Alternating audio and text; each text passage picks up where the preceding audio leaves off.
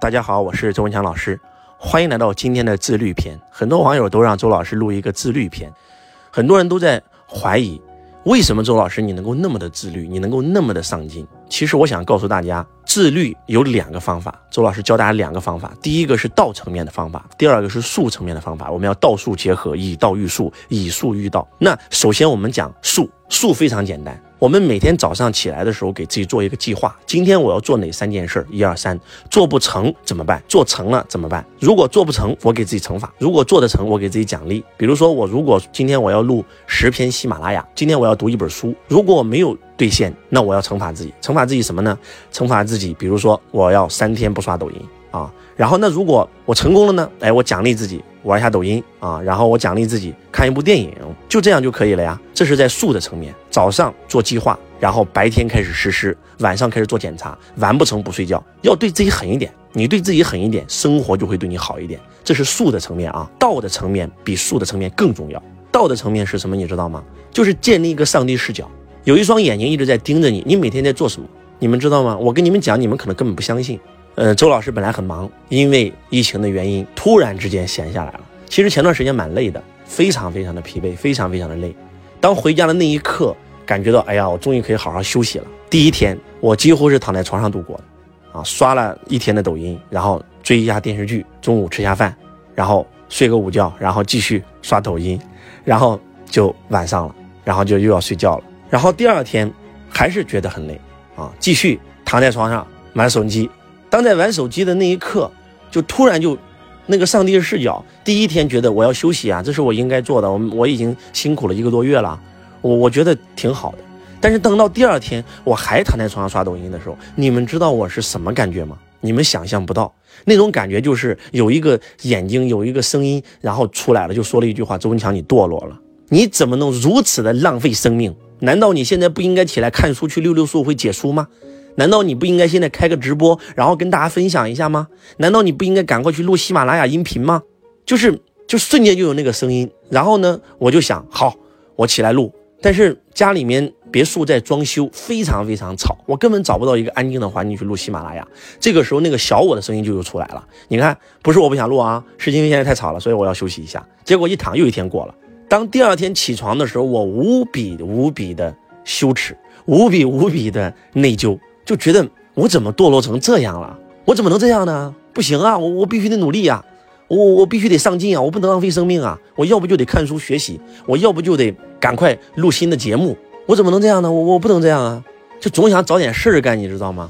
然后，但是也会有懒懒惰的那个成分在，就觉得哎呀，你看我才刚刚出差回来，我那么辛苦工作一个多月，对吧？然后过两天我又要去公司直播，所以我今天休息一下，怎么了？然后这个时候。就是那种心情特别低落，我不知道你们能不能理解啊？就心情特别特别低落，就觉得这样做不对呀，怎么能这样呢？就是其实你换个角度上来讲，你说周老师今天啥都不干，天天在家躺着也没事啊，反正事业做的也挺好了，但是就总觉得不对，这跟赚钱已经没有关系了，这是在浪费生命。我觉得活着的每一天必须要为这个社会创造价值，你知道吗？突然这个时候，我的一个学生打电话让我辅导他。你们知道那一刻我什么感觉吗？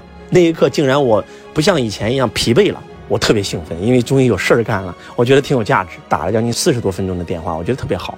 然后我就问了这一句，我说，就是在家里如果不做事儿的话，我就会很内疚。这个学生也是一个挺厉害的一个企业家，啊，也一年能做好几千万的这个产值，就跟我讲，他说老师我跟你一样啊，但是他跟老师一样，他能够理解我。如果说你跟我不是一样的人，我现在讲可能你们都不相信我讲的是真的。我在家里休息两天。什么都不干，玩手机，躺在床上，我会内疚，我会骂我自己，我会觉得自己堕落了。你可能根本都不会相信我此时此刻跟你讲的东西，所以我就要逼自己进步啊，对吧？你们知道此时此刻周老师在哪里给你们录这段音频吗？是终于今天我们家里面没有装修了，然后呢安静了，然后在这给你们录音频。我要把所有的通风、所有的空调、所有的排风扇、所有的门全关掉。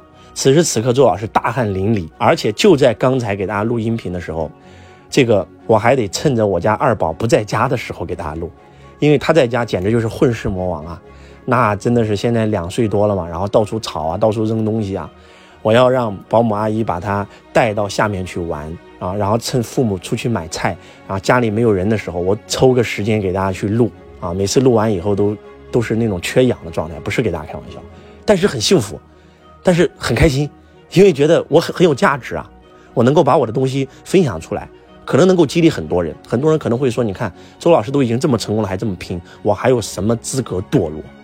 周老师从来不去酒吧，也从来没有去过夜店，更没有去过夜总会。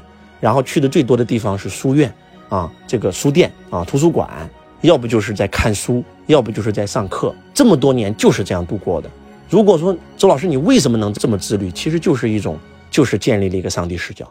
那个上帝视角时时刻刻在观察自己，监督自己。以前那个上帝视角跟我讲的最多的一句话就是，必须要赚钱呀，必须要财务自由啊，必须要把自己的父母接到深圳啊，啊，必须要帮助父亲还清所有债务啊。那个时候就是这样。后来还清了，接到身边了，我必须要买个好的房子啊，不能租房子住啊，不能住在农民房里，让父母跟我一起受罪啊，我得买个小区房啊，就这个声音逼着自己。后来呢，就是啊，我要实现财富自由，我要光宗耀祖，我要成为父母的骄傲，就这个声音逼着自己。然后后来都实现了，又有一个声音逼着自己，我得让我的员工都过上好生活呀，我得把企业做好啊，我得年底的时候多给员工发分红啊。那后来又有一个声音逼自己啊，我得服务好我的学生啊。啊，能够花更多的时间给他们录更好的作品。然后现在呢，就是我要为这个社会创造更大的价值。每天活着，每一分钟我都要创造价值。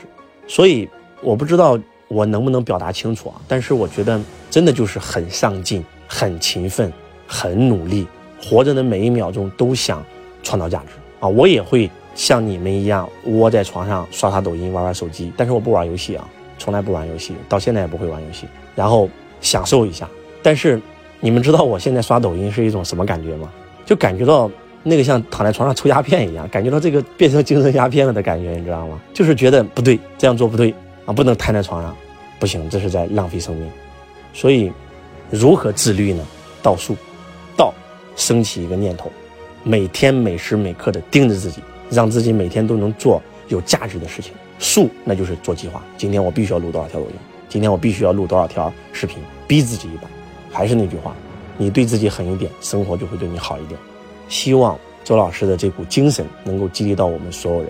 感恩大家，我是周文强老师，我爱你如同爱自己。